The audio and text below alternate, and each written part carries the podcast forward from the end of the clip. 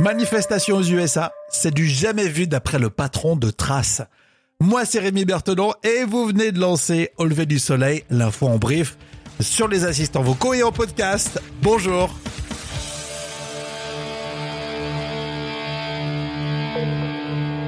Au lever du soleil Avec Rémi. Vous écoutez Trace, la radio. Bon, ok, je le fais pas très bien. À la une de ce podcast, les manifestations contre le racisme et les violences policières aux États-Unis. On va écouter Claude Grunizzi. Il est le fondateur de Trace Radio et Télévision. Et pour lui, c'est du jamais vu, c'est ce qu'il a dit aux journalistes de France 24. Alors, euh, déjà, merci, merci de, de, de, me donner la parole. Oh non, mais c'est rien, franchement, c'est surtout euh, France 24, nous on rediffuse.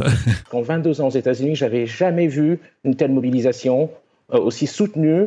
Euh, avec une telle diversité euh, partout sur le territoire. Il habite à New York, hein, le fondateur euh, de Trace. Dire que depuis New York, en fait, qui est un peu le centre de, la, de gravité sur la côte est, en tout cas, de, des manifestations, ce qui m'a vraiment surpris, on va dire, c'est la, la, la, diversité parmi les populations de manifestants.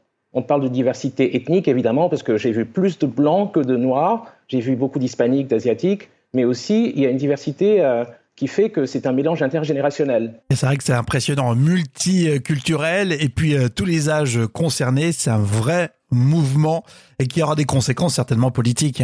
Je pense que ça va être un sujet central dans les urnes parce que Joe Biden euh, risque de choisir euh, une femme noire comme colistière, ce qui, qui, pour, qui en fait, les gens, les gens le, le prédisent, et, et le sujet de la discrimination raciale et de la mise en place de programmes sociaux qui puissent aider les Noirs à accéder au logement, accéder à des services de santé de qualité et évidemment à l'éducation va être un enjeu majeur de ces élections. Et dans le podcast, évidemment, on va suivre de très près ces élections avec nos envoyés spéciaux du...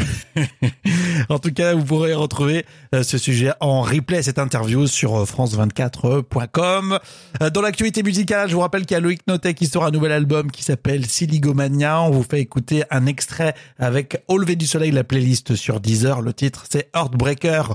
Euh, sur les enceintes connectées. Ok Google, quelles sont les dernières infos au lever du soleil? Et Alexa active au lever du soleil podcast. C'est très pratique et notamment les matins pour lancer votre journée. Et puis dans l'épisode précédent, on prenait cet exemple des Italiens qui ont régularisé des travailleurs sans papier. Écoutez, on vous souhaite le meilleur.